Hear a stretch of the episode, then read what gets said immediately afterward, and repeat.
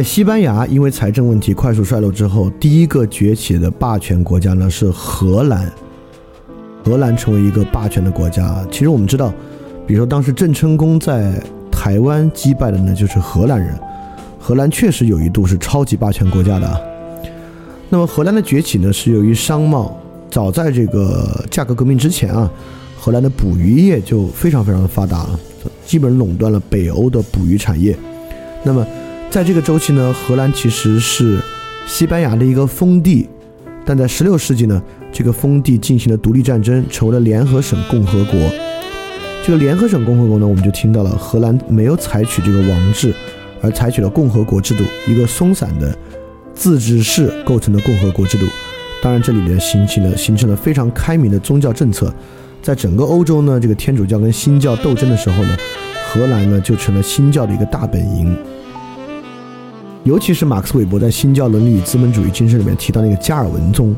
那加尔文宗呢？当时主要就在荷兰，当时很多人都去了荷兰啊，比如笛卡尔去了荷兰，斯宾诺莎去了荷兰，英国的洛克也去了荷兰，所以荷兰当时确实是一派欣欣向荣。那么以自由主义替代了封建制度，而不是以君主专制替代了封建制度。但是我这么说呢，绝不代表荷兰这样就好，因为我们总觉得这个自由主义啊是比君主专制要好的。荷兰最后呢，还就是真吃了这个亏。当然。与西班牙模式非常不同，西班牙呢是在海外殖民地直接开采经营，而荷兰呢没有金矿银矿可开采。那么荷兰如何来稳定国内的财政，来导致经济发展呢？就是靠贸易的方式。大家肯定都听过这个词汇啊，就是荷一个说法，荷兰是海上马车夫。确实，当时荷兰几乎垄断了海上贸易，非常非常的强大。那么荷兰开始意识到。货币虽然是财富啊，直接开采经营可以获益，但是只要把握住商品流通，依然有大量的经营可以获得。所以当时荷兰成立一个巨大的公司啊，叫联合东印度公司。我们知道跟我们打鸦片战争的这个英国公司啊，就叫东印度公司。但其实真正古老的东印度公司呢，是荷兰这个公司，比英国那公司早多了。这个公司当时有多厉害啊？它从成立到衰亡大概是两百年的时间。这两百年时间，东印度公司向海外一共派了一千七百七十二艘船，大概有一百万人次的欧洲人啊，搭这些船前往亚洲各地。他在亚洲有很多很多海外据点，平均每个海外据点呢都有两万五千名这个联合东印度公司的员工和一万两千名的船员，形成了一个垄断亚亚洲的巨大商业网络。因此，当时呢风光一时无两。因为西班牙模式一个最大的问题就是你完全靠这个金矿银矿开采，这个金矿银矿哪天一没不就完全没了吗？但荷兰这个模式似乎跳出了对金矿银矿的依赖，看起来只要是有人的存在，有贸易需求存在，荷兰的模式就可以无限的扩张下去。我只要在全世界各地做很多很多的贸易，这个钱呢就自然滚滚而来。当然，就这样的精神和这样的机制呢，就直接。被光荣开发进了著名的大航海时代这个系列的游戏之中，你在这个游戏之中呢，扮演的就是这么一个海上贸易家。就玩过那个游戏的人，大概应该对这个世界各地的价差和贸易呢有基础的认识。这个模式看起来特好，不是吗？但这个模式怎么会出问题，并导致荷兰的衰落呢？大概是这么一个原因，就是你可以这么做，其他人呢会阻止你这么做，因为他们也想赚钱。而开始有这个动机的人就是英国，而这个时候呢，恰恰是克伦威尔的共和国议会时期。我们知道，英国爆发光明革命之前的克伦威尔引导的革命啊，其实就是因为英国的财政问题。英国当时饱受财政问题，导致国王都被砍了头。那么克伦威尔呢，就领导了这个英吉利共和国。这个英吉利共和国当然面对非常严重的财政问题，因此他们决定效仿荷兰模式。他们通过了两个法案，第一。所有与英国买卖相关的货物必须由英国船只来运输，就不给荷兰人运了。第二，英国拒绝将羊毛出口至荷兰，因为荷兰当时的制造业蛮发达的。英国把羊毛出口给荷兰，荷兰制作成高级的羊毛制品再卖给英国，不就贸易顺差了吗？这个钱不就流出了吗？当然，英国只是一个典型啊，很多其他国家呢开始以这样的方式来挑战荷兰的海上霸权。所以为了稳固这个贸易秩序呢，你就必须跟不听你话的人打仗，和可能让你有问题的国家呢开战。荷兰开始不得不牵扯出各种各样的国际争端，那是四次英荷战争。第二呢，最拖累荷兰的就是西班牙王位继承权战争，因为当时西班牙王位出现真空，可能法国国王会去认西班牙国王。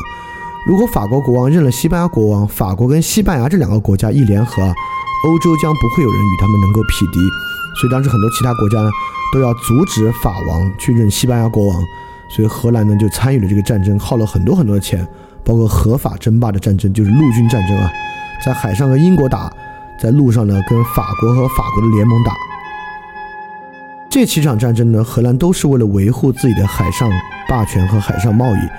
实际上，荷兰在最早的时候啊，没有那么醉心于海上战争。荷兰当时的方法呢是改造自己的舰船技术，让自己的舰船呢非常非常的快。所以这个时候呢，你不需要像西班牙一样制造无敌舰队，为自己的白银贸易护航。你的船开的比其他人船都快，他们自然想抢劫你，也抢不了，你直接跑了就行了。但是正是由于英国对荷兰形成的阻碍，还不仅仅是贸易的阻碍，它直接掐断你的贸易的源头，它掐断了你的贸易订单，就运输订单，并掐断了你的贸易的制成品。所以为了这个原因呢，荷兰不得不开战。这个只要一打仗啊，你的财政体系非常非常快速就会崩溃。到十八世纪呢，荷兰已经成为了全欧洲税负最重的一个国家。这还是个共和国，如果是个王制啊，那不知道税要重到什么地步去。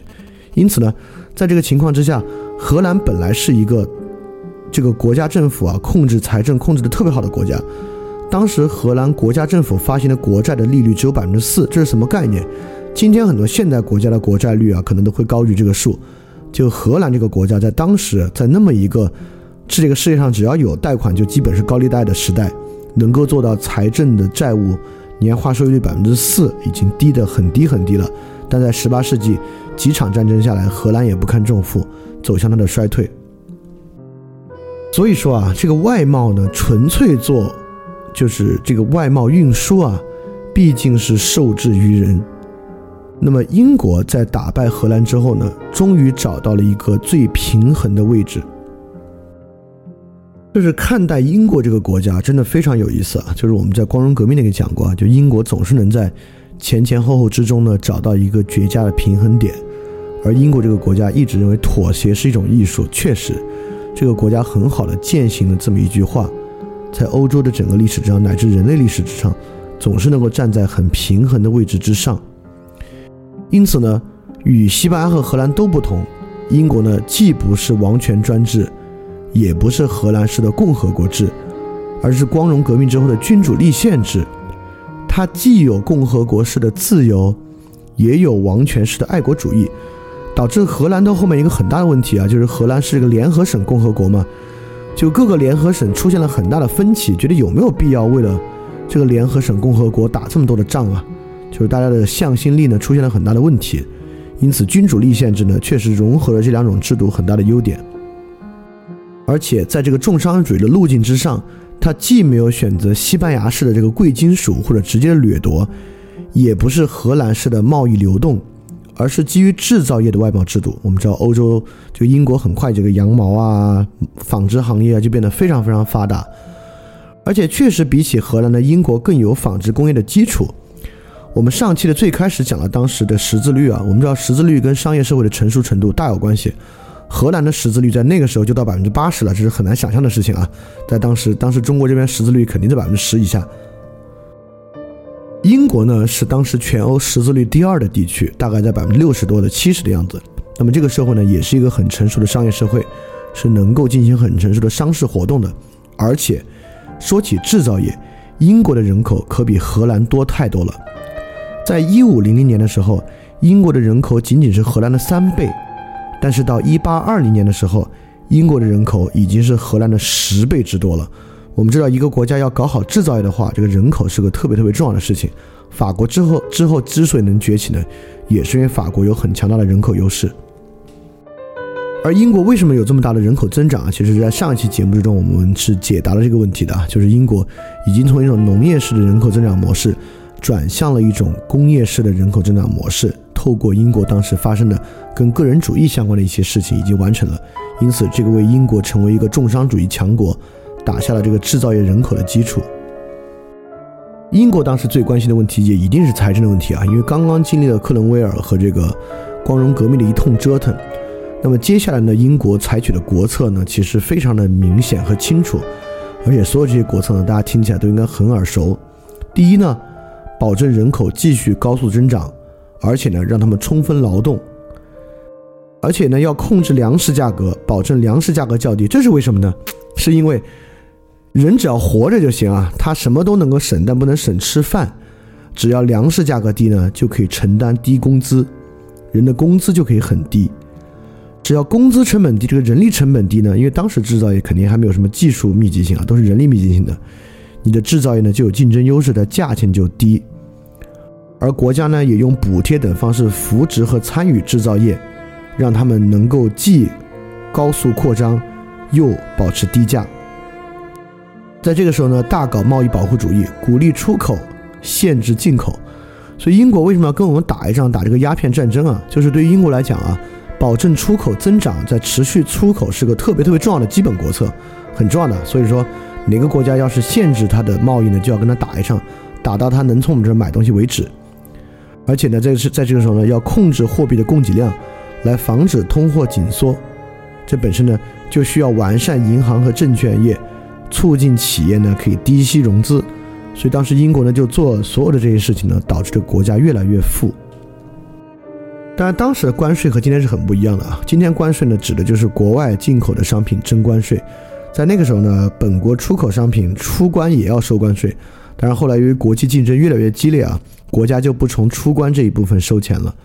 不管怎么说呢，政府财政收入呢不断扩大，整个英国的财政问题呢得以避免。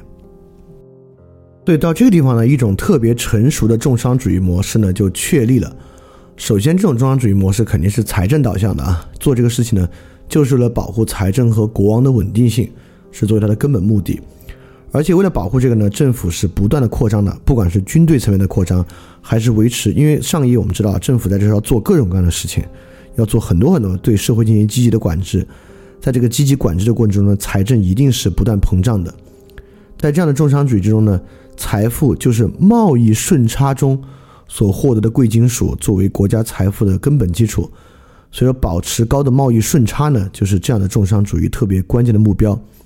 为了保持这样的高贸易顺差呢，它就需要一个巨大的政府来不断推动这个事业的发展。因此，为什么说重商主义不仅是一个经济学的东西？到底该如何理解重商主义呢？其实，重商主义的根本啊，并不在于一个经济政策，而在于一个政府对于自己的观点。重商主义首先来源于通货膨胀，就是西班牙银元进入之中啊，在通货膨胀之中膨胀起来的政府。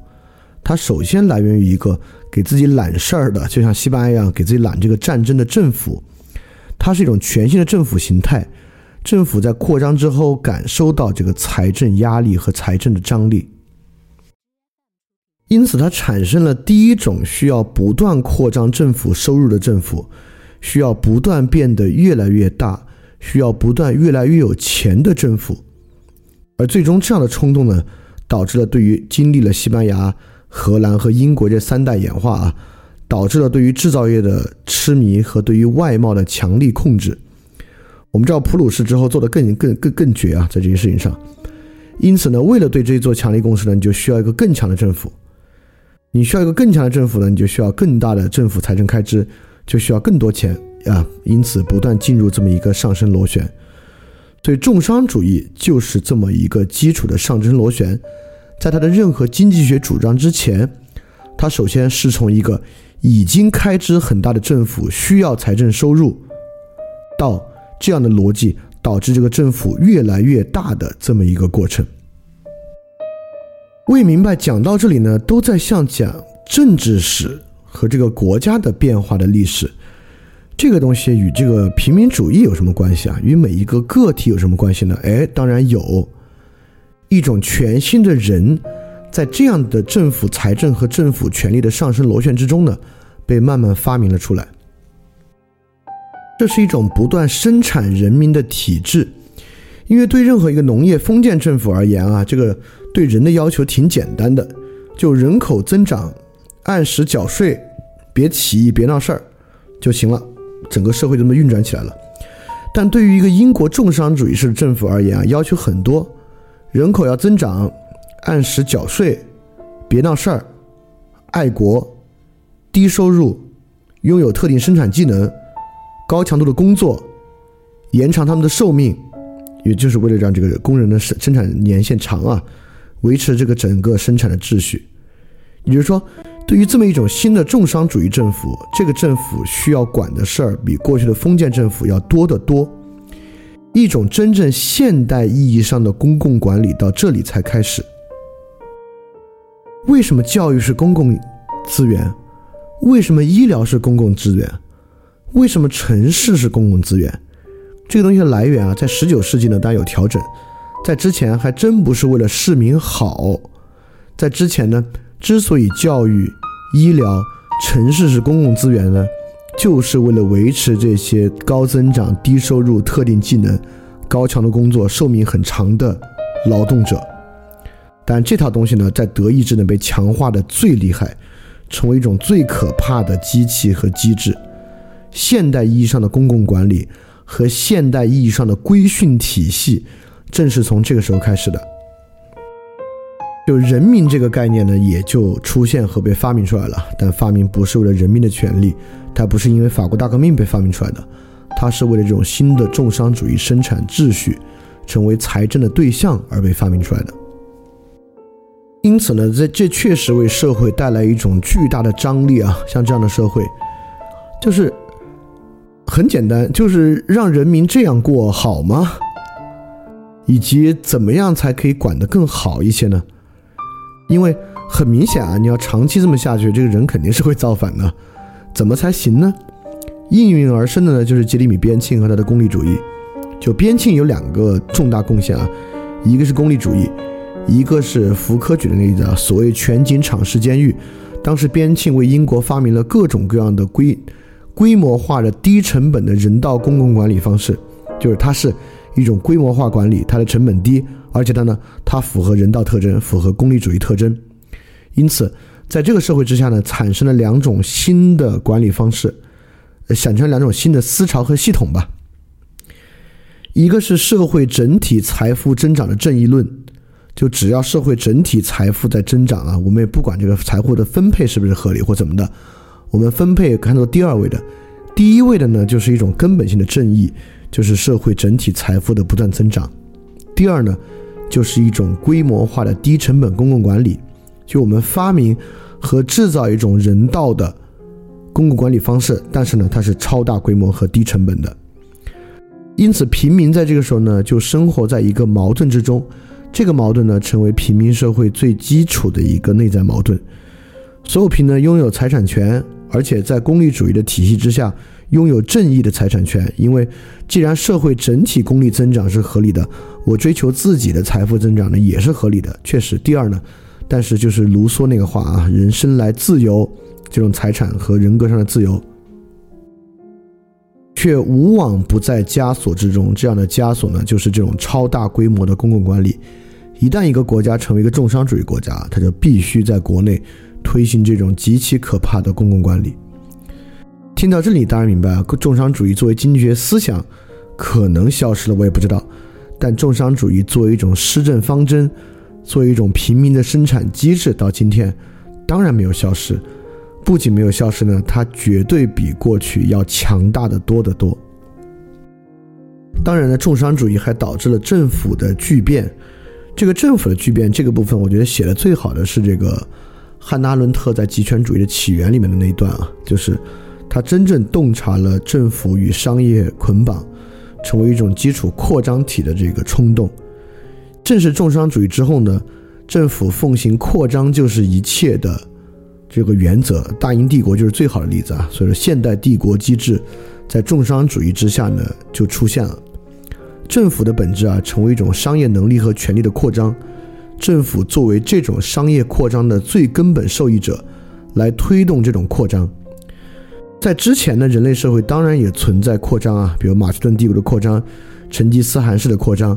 那么那种扩张呢，大概都是一种荣誉感、一种征服欲望。这个征服欲望结束之后啊，天下一分为己，自己的儿子去管就行了。但现在呢，已经完全不是这种扩张了。现代政府呢，形成一种新的扩张，这个扩张呢，成为这种重商主义国家的扩张。这个扩张非常持久，直到它布满全球为止，也非常的坚决，它绝对不会有任何原因导致它的结束，因为它的内在冲冲动是非常理性的，为了不断增长的财政需求，而且它与其他国家的矛盾呢也非常尖锐。过去荣誉权的矛盾不打就不打了，甚至可以和解，但今天作为帝国扩张的矛盾啊是非常尖锐的，就是是你的政府更强大，还是我的政府更强大的这么一个东西。所以，重商主义呢，必然孕育于导致世界霸权。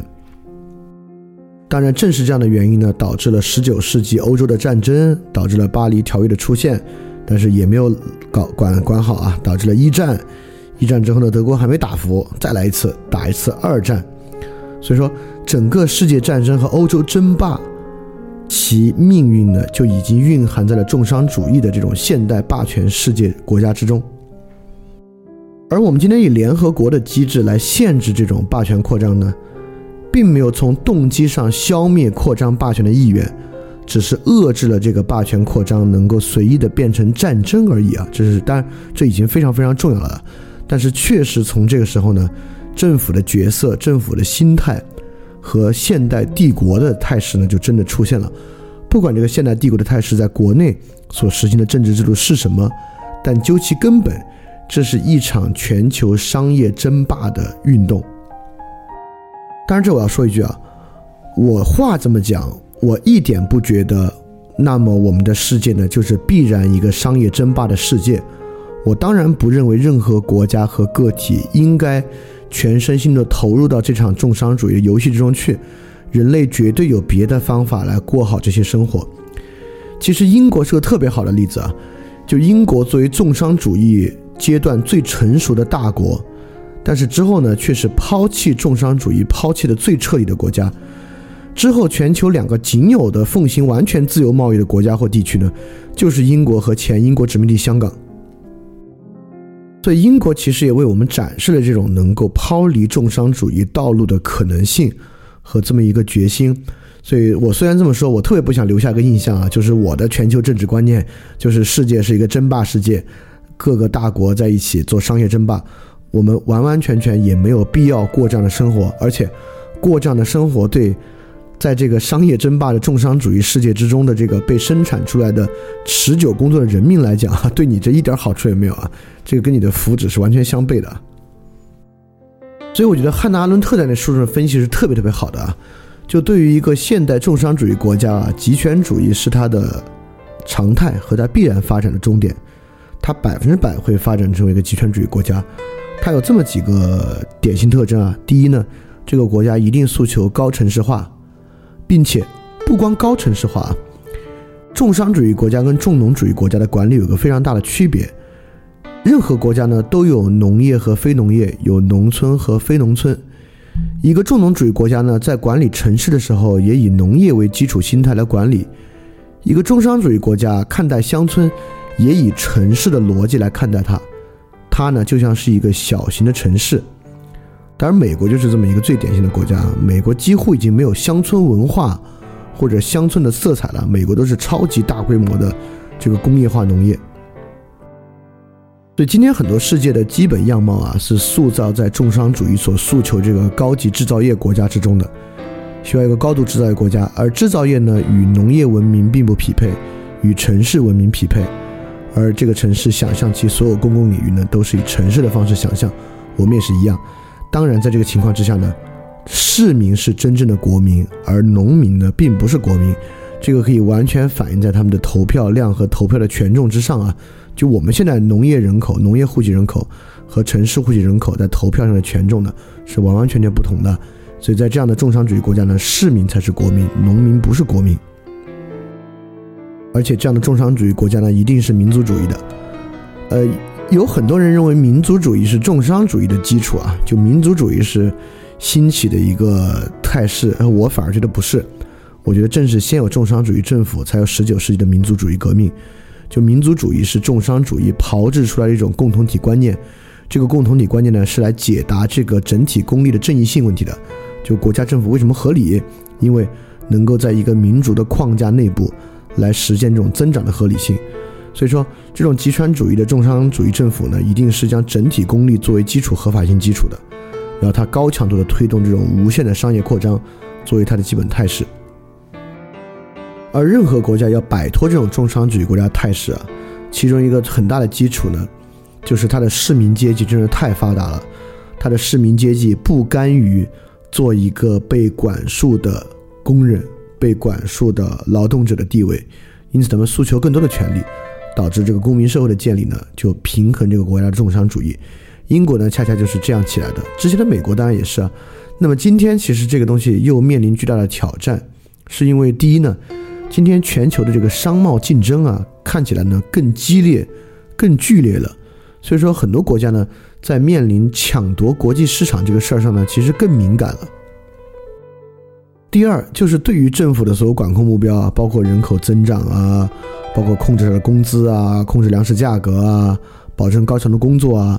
就现在的技术手段变得越来越发达，越来越发达，所以一切向着一个特别，就是对这个市民啊不利的一边划去，所以说导致全球的右倾化跟这个也有关系，特别是美国跟中国的全面右倾化，跟这个东西呢当然有很大很大的关系。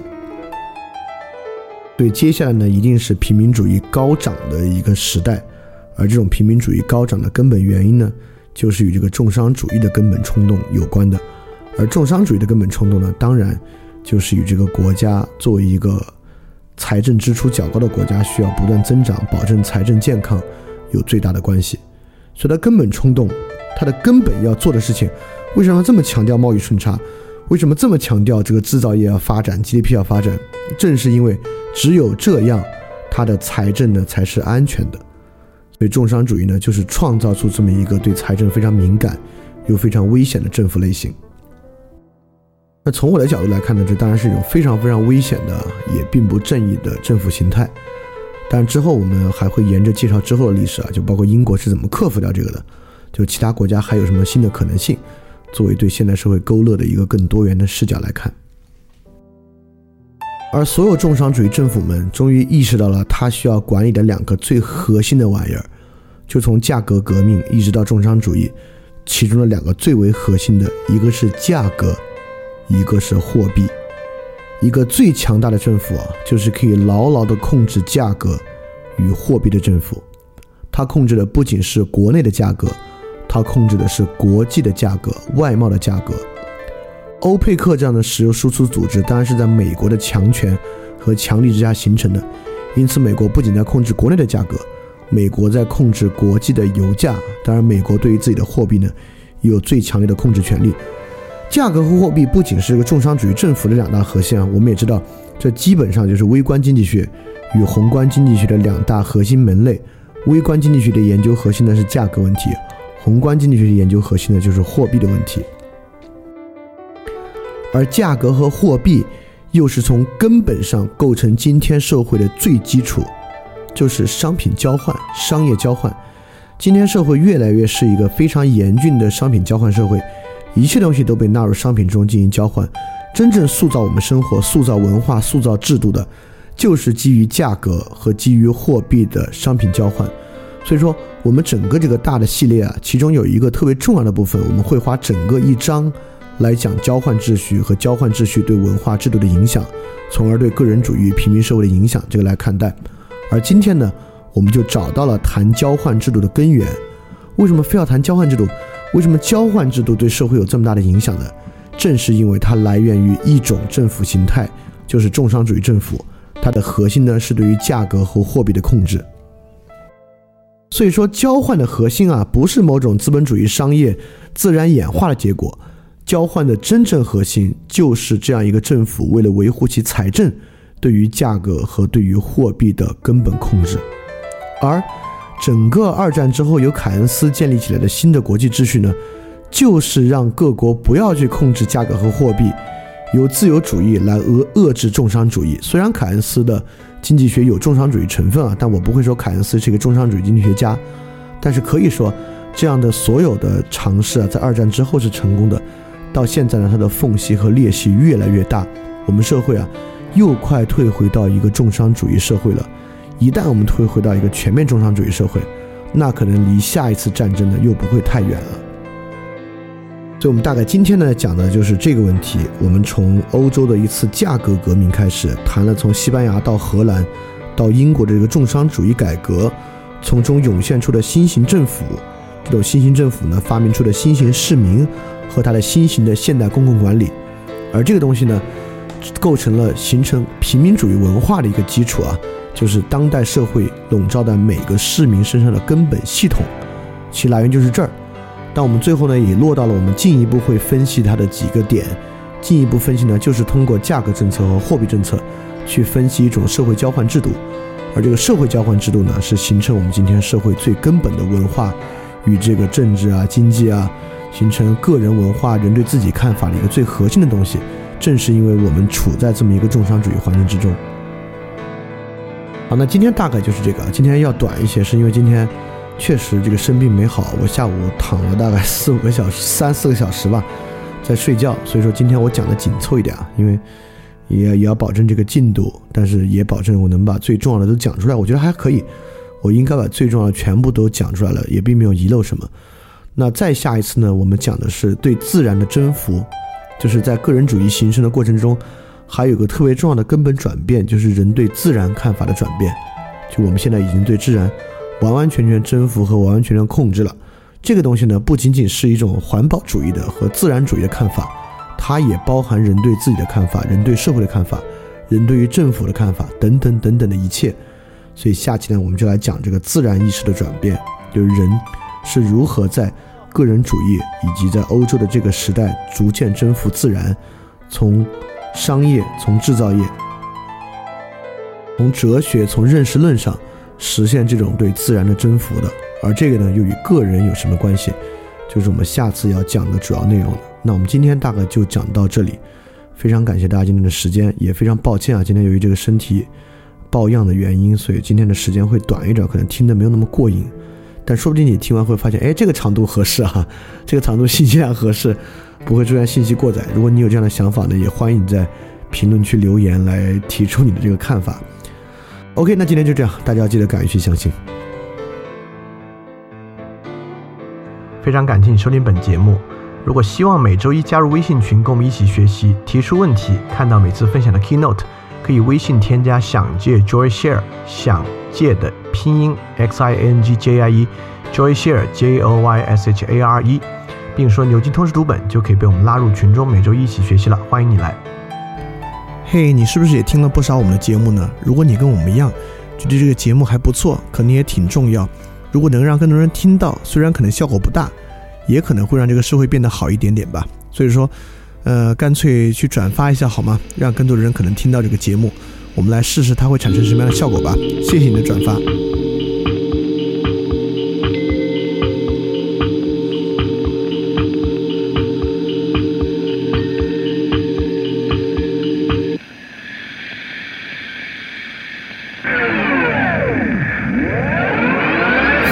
萨文艺勃发，是人文招牌，神圣分化，唯命问答。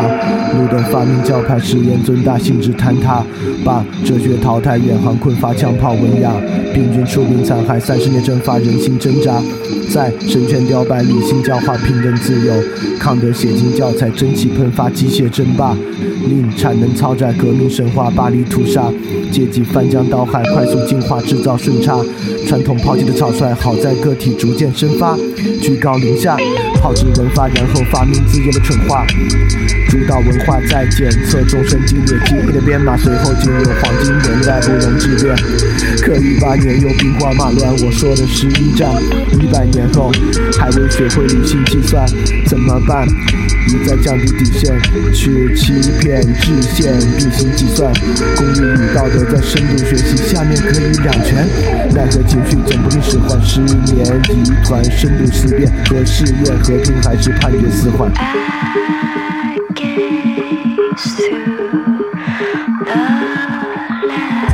在的人很容易被挑动情绪，尤其是那些他们不该感动的东西。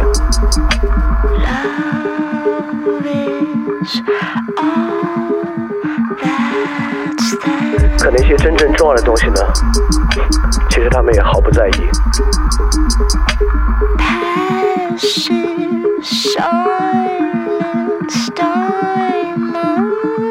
这才是真正可怕的吧？已经不知道什么是重要了。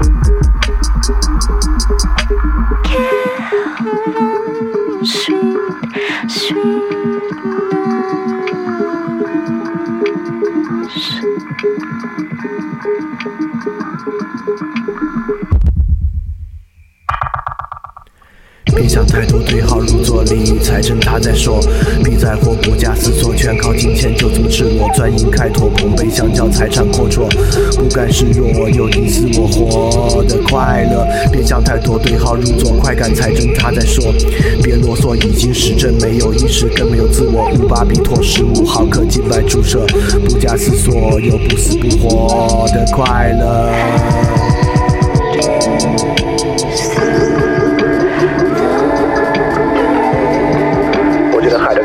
真的也许只还有一个神可以来拯救我们。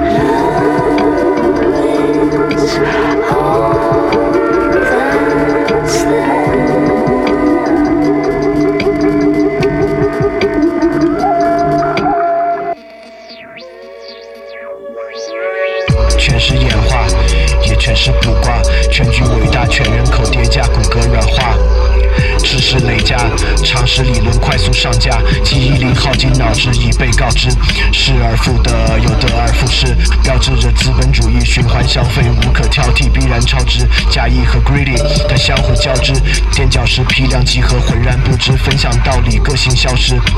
奖励大同小异，它变换措辞，多巴胺永不过时，开始编码闭母词，结局只需坍塌，逐渐变实。都焦虑，随声附和，面面相觑，无人负责。就在这不该的场合，预言着通道的覆辙，鼓噪我苦难的口舌，开路在迷惑的沼泽。翻开我晦涩的书册，语词句册，听者的愈合。来把你直觉筛选，挥手开显梦境的曲折。被人转载，另眼看待，将叙事篡改，见钱眼开，真相掩埋，标题惊骇，俗人反态，留下我未老先衰，奈何奈何。学会不露声色，接受完败，推翻重来，on the side。效率确定，操作成果技术的姿态，感应虚空，股神放肆毁灭，异想的天开。财富游戏，手机流量充值，消极的自在，可被刺猬众人接管，然后置身的世外。我确信个体平民炎凉世态，平等惨淡，无人例外，束手清闲，继续等待。